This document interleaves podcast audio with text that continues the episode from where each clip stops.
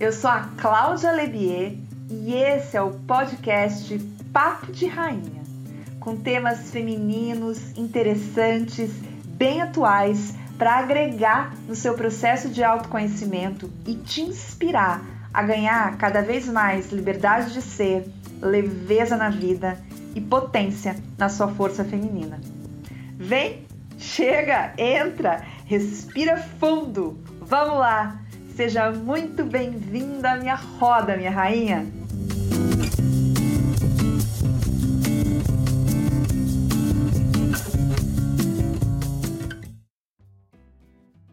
Oi, gente, tudo bem? Vamos lá, eu trouxe aqui um episódio inteirinho pra gente falar daquela que é companheira de muita gente no domingão à noite, naquela que as pessoas inventam metáforas para se referir ao sentimento, né? Ah, eu tô com meu coração quebrado, tô com uma dor no peito, tô com uma coisa me apertando, né? As pessoas usam essas expressões quando sentem a tal da angústia. Vamos falar dela, vamos falar o que acontece no nosso corpo físico, porque isso me ajudou muito a lidar com a minha angústia e falar das coisas que a gente não deve fazer quando a gente está sentindo angústia e das coisas que a gente deve fazer para amenizar essa bichinha tão chata aí que acaba pegando em algum grau todo mundo mesmo. Vamos lá falar dela? Gente, vamos falar de angústia. Primeira coisa que a gente pensa quando a gente fala, né, de estar angustiado é uma sensação de abafamento, é uma sensação de aperto, né? Quando a gente fala de angústia, parece que a gente já se encolhe, né? A angústia, ela é para dentro. Ela é um sentimento que sufoca, que aperta, parece que a gente está com um peito mesmo, né? Espremendo a gente, parece. Por isso que a gente fala que o nosso coração tá pequenininho, tá apertado, né? A pessoa fala, tô com um nó na garganta. A pessoa fala, né? Tô com uma sensação de peso, né? Tanto que a gente fala quando a gente está se livrando da angústia que a gente tirou um peso das costas e tem toda essa coisa de ser pesado, de ser abafado, né? De ser apertado, de sufocar a gente. E é verdade. Né, o contrário da raiva, né? Quando você pensa em raiva, a gente pensa num sentimento mais de expansão, né? A raiva é para fora.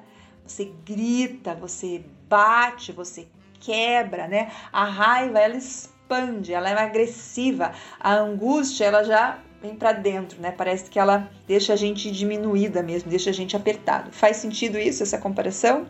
Espero que sim. Para mim é, é, bem importante a gente ir colocando as coisas nos lugares, né? Pra gente, quando a gente for nomear os estados emocionais que a gente está, a gente poder falar dos nossos sentimentos de maneira certa. É muito importante a gente nomear o que a gente está sentindo quando a gente vai ter uma conversa, quando a gente vai para o nosso psicólogo, para o nosso terapeuta, quando a gente vai escrever. Então a gente vai tomando conta da nossa vida através dessa nomeação dos sentimentos. Por isso que eu gosto de estudar e de entender bem o que, que é, né? E gosto até de fazer essas figuras, né? Do que é grande, pequeno, aperta, expande. Acho que tudo isso ajuda a gente a entender.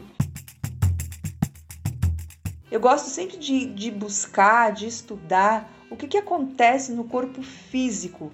Eu, quando eu penso no que está acontecendo no meu corpo físico, eu tenho a sensação, eu, eu penso assim que eu estou um pouco mais tomando posse, tomando conta daquilo. Eu não vou na onda só do sentimento desgovernadamente, né?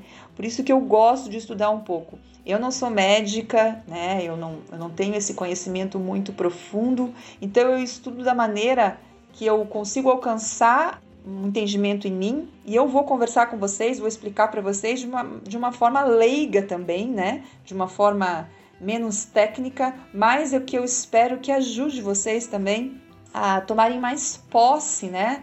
desse estado quando ele chega, para a gente não ser tão enganado, né? Não ser tão levado pelas mentiras mentais, né? Principalmente em estados negativos, a gente acha que não nunca mais vai sair, que vai morrer, meu Deus, tal. Então, eu gosto dessas explicações físicas porque parece que a gente fica mais na terra. E o que, que acontece então no nosso corpo quando a gente sente angústia? A verdade é que o que acontece é, é esse aperto todo, né? Essa coisa toda de sensação de, de estar é, sufocado, é porque a gente tá um pouco mesmo, né? Na, nessas situações de estresse, de ansiedade, que é onde a gente começa a ficar angustiado, né? A gente quer ter controle de uma coisa e não pode, por exemplo, ah, eu quero controlar o tempo, eu quero controlar a emoção de alguém, o sentimento de alguém, e eu não consigo, porque a gente não consegue controlar nada na vida. Então a gente começa a ficar ansioso e angustiado ao mesmo tempo porque a gente não consegue. Então, essa angústia vem dessa falta de controle, a angústia vem de medos, de estresse que a gente passa por aí, então a gente fica com a, aquela sensação, o que virá agora, né? Vem misturado com esse medo. E nesses, nesses momentos que a gente está com medo, com ansiedade, com angústia, o que, que acontece com o nosso corpo? Ele libera, nessas situações de estresse, adrenalina. Todo mundo sabe o que é adrenalina, né? Adrenalina é um, um hormônio que é liberado no nosso corpo, tem vários, né? Cada um serve para uma coisa. A adrenalina serve para quê? Também. Ela serve para deixar o nosso corpo alerta, para deixar a gente com energia, alerta máximo, para a gente poder agir num momento de estresse. Aí você fala assim: ah, tá, mas eu tô estressada porque, sei lá, meu namorado não ligou, ou eu tô estressada porque meu chefe não me dá o resultado da minha, do meu trabalho, ou enfim, por qualquer desses motivos mais simples, né, que são da, do dia a dia. Mas o teu corpo, gente, é importante dizer aqui, o corpo da gente, ele não sabe se você está só preocupado que o teu namorado não liga ou se tem um javali selvagem, um leão, um cara com uma faca, um revólver que vai te matar na tua frente. Ele não sabe essa diferença, o corpo. Ele vê que você está estressado, que você está angustiado, que você está numa situação de risco, porque a angústia traz essas situações, e ele vai liberar simplesmente adrenalina para você ter o quê? Para você. O que a adrenalina faz no corpo? Ela tonifica, ela deixa o corpo alerta, o corpo rígido. Por isso, ó, vamos começar a entender: rigidez, tonificação, tudo isso vai fazendo o quê? Ele vai apertando você, vai te deixando dura vai dilatar a tua pupila, vai acelerar o teu coração. Tudo isso a adrenalina vai trazendo. Por quê? Porque o teu corpo está falando para você, eu preciso te manter viva. O corpo, né? O nosso corpo, ele é to, o design do corpo é totalmente desenhado para manter a gente vivo. Ao menor sinal de perigo no corpo, ele vai te dar ferramentas físicas para você poder lutar ou fugir né? Nosso cérebro reptiliano lá também. Então, assim, se você tem que lutar ou fugir, você vai ter que estar tá tonificada, alerta, com a pupila aberta, né? Com o coração ali pronto para bombear tudo aquilo. É isso. E uma outra coisa que eu estudando, que eu descobri que fez super sentido para mim é que, por que, que a gente sente esse tal desse aperto no peito? Sempre que a gente fala de angústia, a gente fala de um aperto no peito, né? Virou até Fala assim, ai, ah, tô com meu peito apertado, tá angustiado. Ou algumas pessoas falam, nossa, em inglês tem aquela expressão, né? Broken heart, coração quebrado, né? Por quê? Porque tá aquele aperto ali, né? É tudo no peito, né? E por quê? Estudando, eu vi que a gente tem uns músculos nessa parte superior do tórax chamados músculos intercostais superiores na regi nessa região do peito do tórax. E quando a adrenalina é liberada no nosso corpo, esses músculos eles se contraem, eles são super contraídos. Para quê?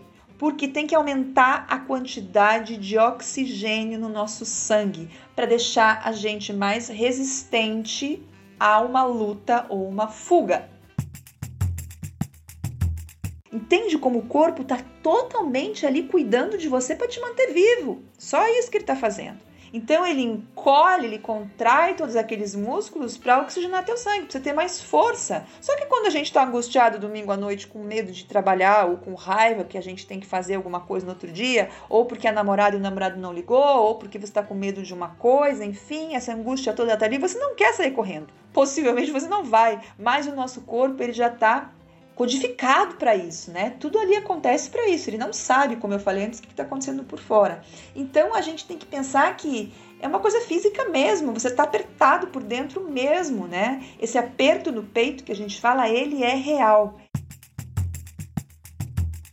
Eu gosto de pensar que ele é real porque eu tenho de alguma forma como é, fazer esse quadro se reverter fisicamente também. Se esses músculos estão contraídos, é porque eu posso relaxá-los. Inclusive, eu, eu li uma, uma respiração muito boa, que é você colocar uma das tuas mãos sobre o peito do tórax, aqui na, na, altura do coração, e a outra mão bem no baixo ventre, no abdômen mesmo aqui, tá? E o que você tem que fazer é respirar só com a mão de baixo, respirar de forma abdominal, porque você já tá super ofegante quando você tá angustiado, você tá com o peito apertado, a tua respiração tende a ficar aqui em cima, né? Aquela respiração de cachorro que eu chamo, né? Que é essa, essa coisa que só o teu peito aqui, é só o peito que mexe. E a gente vai fazendo esse exercício com a mão embaixo para mexer só o abdômen e a gente vai acalmando essa respiração.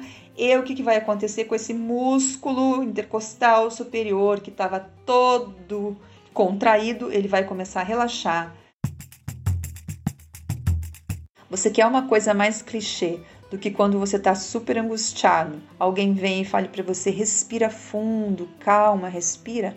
Você tem até raiva da pessoa mas essa é a sabedoria inconsciente que a gente que tá aqui no inconsciente coletivo de todo mundo e a gente às vezes não sabe o que falar e fala essas coisas, porque é verdade, porque essas coisas funcionam. Então eu gosto de saber disso porque quando me vem angústia e eu começo a fazer essa respiração, por exemplo, eu sei que o meu corpo vai responder.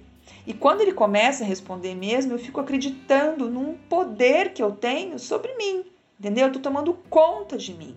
Porque sou eu que tenho que mandar na minha vida, né? E não as emoções doidas das novelas loucas mentais que eu invento.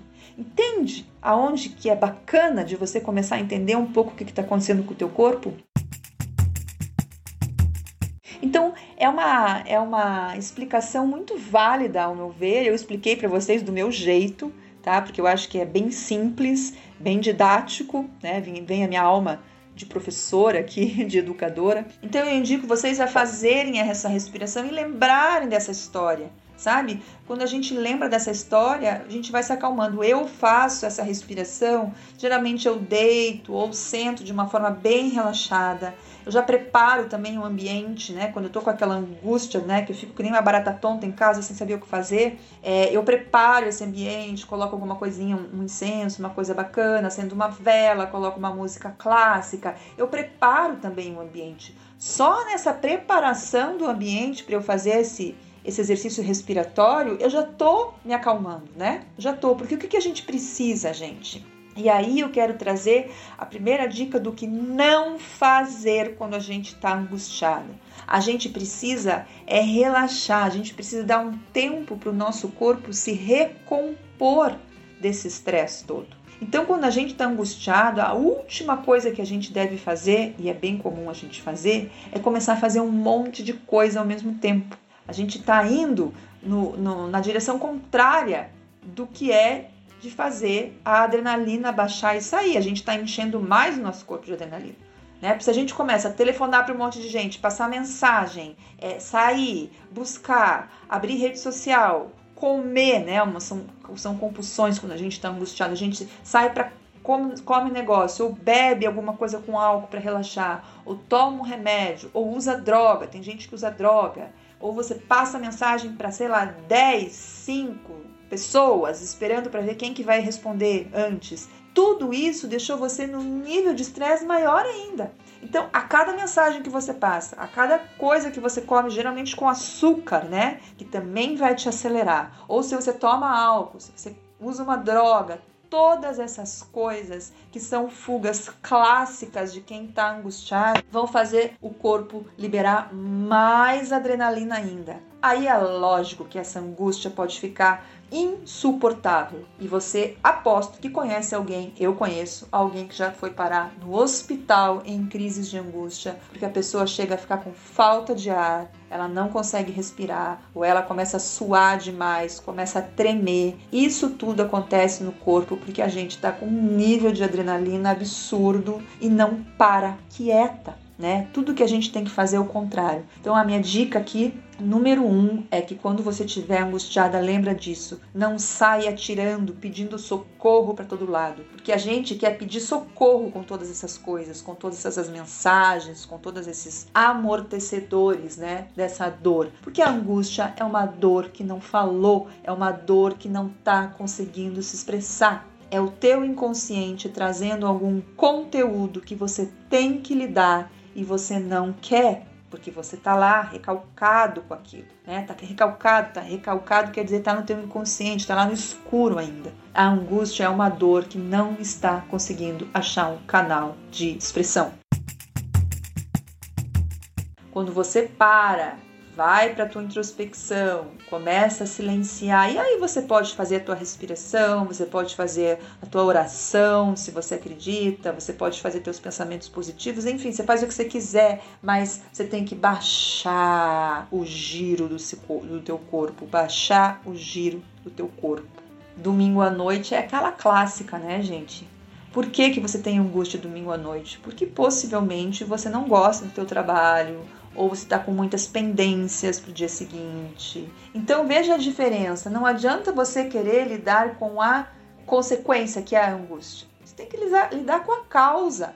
Você tem que organizar a tua semana, ou você tem que começar a buscar uma transição nessa tua carreira que você não gosta, você tem que buscar outro lugar para trabalhar, ou você tem que, eh, sei lá, acordar mais cedo e cumprir as suas obrigações. Eu não sei, cada um tem o seu a sua pedra no sapato aí, né, com o trabalho, que é a angústia clássica. A gente até brincava, né? As pessoas brincam às vezes, né, que a musiquinha do Fantástico dispara angústia. Hoje em dia acho que menos gente vê Fantástico, mas enfim. As redes sociais domingo à noite, por exemplo, elas bombam tem, é um horário de pico das redes sociais. Por quê? Porque é onde as pessoas vão buscar amortecedores para a angústia.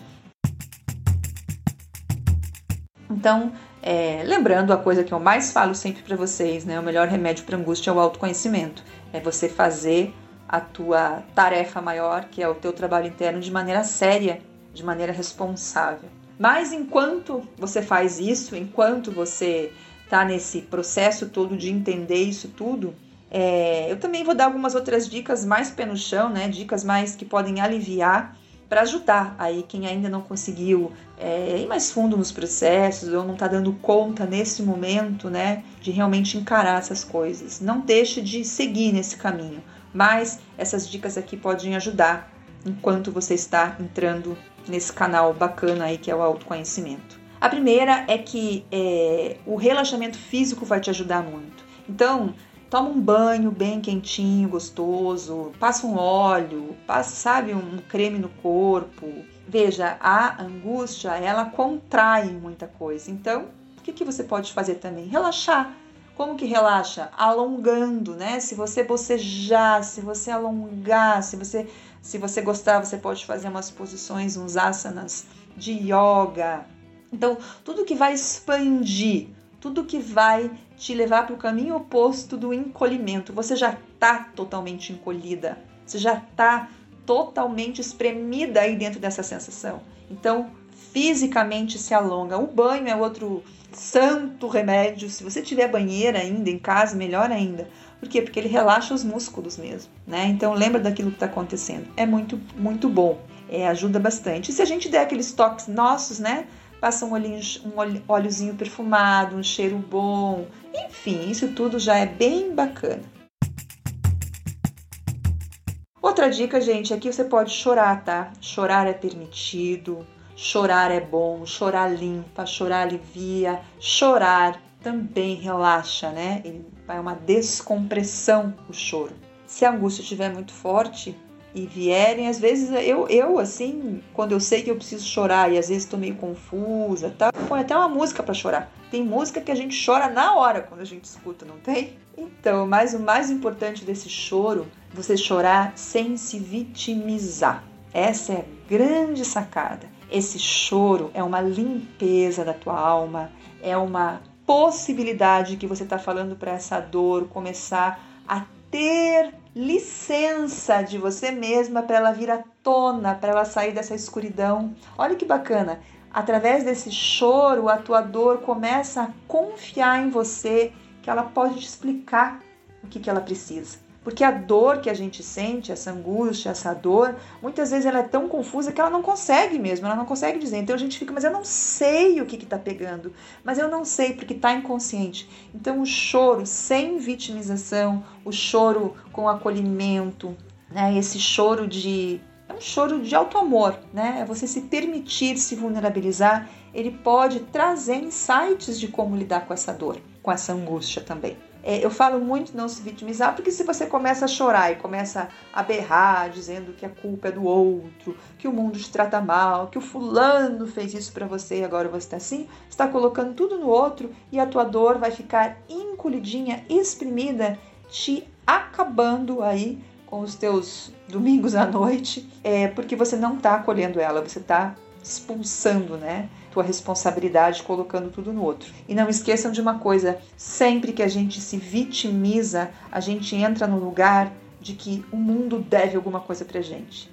E enquanto a gente achar que o outro, né, que o mundo nos deve, a gente não age. E a pessoa que não entra em ação para se curar, para tomar conta da sua vida, ela não anda no processo. Por isso que é tão importante a gente cuidar para não cair na vitimização, mesmo que outra pessoa tenha feito mal para você. Aí tem a, as partes emocionais. Um pouco depende do caso, né?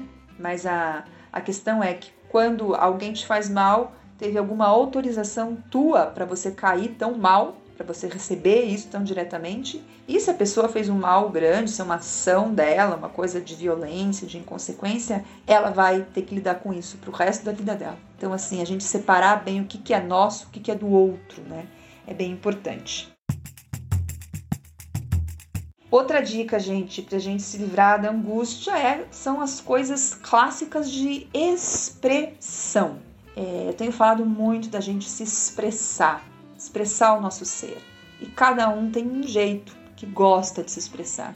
Tem gente que dança, tem gente que canta, tem gente que escreve, tem gente que fala, tem gente que desenha, enfim, são várias formas que a gente tem de se expressar. Tem gente que cozinha, tem gente que arruma casa, tem gente que fica com os animais, enfim, que vai cuidar do jardim. Tudo isso é maneira de se expressar. Tudo isso é uma forma da gente se organizar internamente. Então, na hora que você está com angústia, uma das coisas muito bacanas de fazer é você se expressar. E se você for escrever, por exemplo, que é uma coisa que eu faço muito quando eu estou angustiada, né?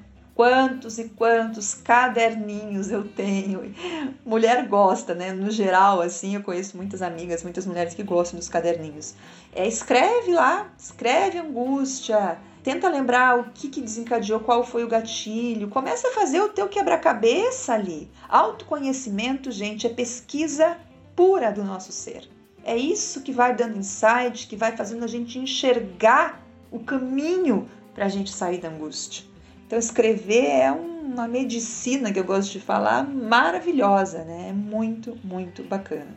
Deixar essa angústia falar, né, gente? Ela tá aí colocando. E claro que você também pode buscar ajuda, né? A ajuda terapêutica, a ajuda psicológica é maravilhosa. Se você tem crises muito frequentes de angústia, poxa, gente, sabe? Uma terapia ajuda tanto a organizar, uma pessoa que está preparada para fazer as perguntas certas, para te apoiar, ela tem uma escuta também, né? Muito treinada. Então, poxa vida, se você tem angústias recorrentes, procure uma terapia. Aí você vai dizer para mim que você não tem dinheiro. Eu sei que é o que eu mais escuto, né? E daí eu digo para você no contraponto, claro, tem situações críticas, eu entendo, mas muita gente que fala que não tem grana para fazer terapia, tem grana para muitos amortecedores da dor. Então, você coloca ali no papel e vê o quanto que você gasta às vezes em compras inúteis, em bebida, em viagem, que tem que sair, que tem que viajar, que tem que pegar, que tem que fazer. Não tô dizendo para não viajar, tô falando daquela coisa assim compulsiva. E tira um pouco disso e vai fazer uma terapia para ver se a tua angústia não começa a se sentir acolhida, bem tratada, bem olhada e ela pode ser liberada. Claro que uma angústia ou outra vai ter na vida, mas eu tô falando para aquela pessoa que tem aquela angústia recorrente. A angústia é diferente da depressão. Eu acho que as pessoas deprimidas têm muita angústia, sim, né? Em casos até de, né, de crises, enfim. Mas a pessoa que tem angústia não necessariamente é deprimida, porque angústia é uma, uma coisa do ser humano. ter uma angústia de vez em quando, quando tá, né, em picos de estresse, em situações, é totalmente humano, tá, gente? Então não vamos pirar com isso. Mas enfim, eu acho que essas dicas são bacanas, elas podem gerar em você também, é sempre essa minha ideia, gerar em você ideias para você fazer os seus próprios mecanismos de acolhimento aí e de cuidar bem dessa tua angústia, né? Cuidar bem quando eu falo é deixá-la se expressar, deixá-la dar o recado que ela tá querendo dar, né? Que o buraco é sempre mais embaixo. Deixa ela dar o recado, escuta aí e lida sempre lá no núcleo, lida na causa, né? Se você tem uma angústia porque acabou um relacionamento, se você tem uma angústia porque, sei lá, você está longe de quem você ama, porque o teu trabalho não é o trabalho que você gosta, porque teu corpo não tá como você gosta, porque alguém te traiu, te magoou. Então, tem que cuidar, não ficar amortecendo essa angústia, tem que cuidar desses núcleos das dores. Né? Por isso, todas essas coisas que eu falei, e primordialmente aqui o autoconhecimento, né? Você se pesquisar e você, se for o caso, se não estiver dando conta sozinha, buscar uma ajuda é, especializada, né, de um psicólogo, de um terapeuta, que eu acho que é muito válido. Os processos de autoconhecimento, as mentorias, é, os cursos, os livros, os vídeos, isso tudo é super válido, isso tudo ajuda muito em situações mais leves, né? E isso tudo misturado, se você tiver condição de trazer todas essas ferramentas aí, acho que também fica um bom mix, né, para lidar com isso. Mas cada um com a sua realidade, cada um com o ambiente, cada um com o seu momento, um dia de cada vez, né, gente? A gente tem que ir aprendendo o que, que a gente pode, poder mesmo dar conta em vários sentidos, financeiramente, de tempo, de tempo também que a gente vai se dedicar, né? Não adianta você pagar um, terapeuta não ir, não adianta você comprar um curso e não fazer, não adianta você comprar um monte de caderno, um monte de essência, de cheirinho, né? E deixar tudo na, na gaveta. Então, assim, usar também as coisas que a gente escolhe como ferramenta é bem importante. Se você não está conseguindo fazer nada, se você está paralisada nesse processo, a pergunta que eu te faço é, é: será que você não está super se achando uma vítima a vítima paralisa, a vítima fica esperando o outro dar o que ela acha está devendo. E ninguém deve nada pra gente, a gente é que tem que tomar conta da nossa vida. As pessoas não têm que consertar nada em nós, elas têm que fazer as coisas delas, né? A gente é que tem que lidar com o que a vida nos traz, com o que as pessoas nos fazem e com os perrengues que acontecem, né? É tudo da gente pra gente, de dentro da gente. Eu espero que tenha agregado. Se você conhece alguém que está sempre angustiado também, que está aí na tua volta, que você também fica sentida, né? Porque essa pessoa não sai disso, manda esse episódio para ela, fala para ela escutar isso com carinho, enfim, compartilha e me dá feedbacks, porque é bem importante para eu construir outros aí episódios bacanas e pra gente trocando sempre. Obrigada por ter ficado comigo e um grande beijo e até o próximo episódio.